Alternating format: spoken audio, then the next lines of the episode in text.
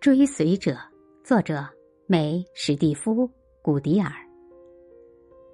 女生詹妮在填报大学入学申请表时遇到了一个问题：“你做过学生领袖吗？”詹妮想了想，觉得人还是要诚实，便郑重的在表格上写下了否。詹妮深知许多大学都非常重视学生的领导才能，申请表递交后。并没有抱以希望，可是不久，他却收到了该大学的回复。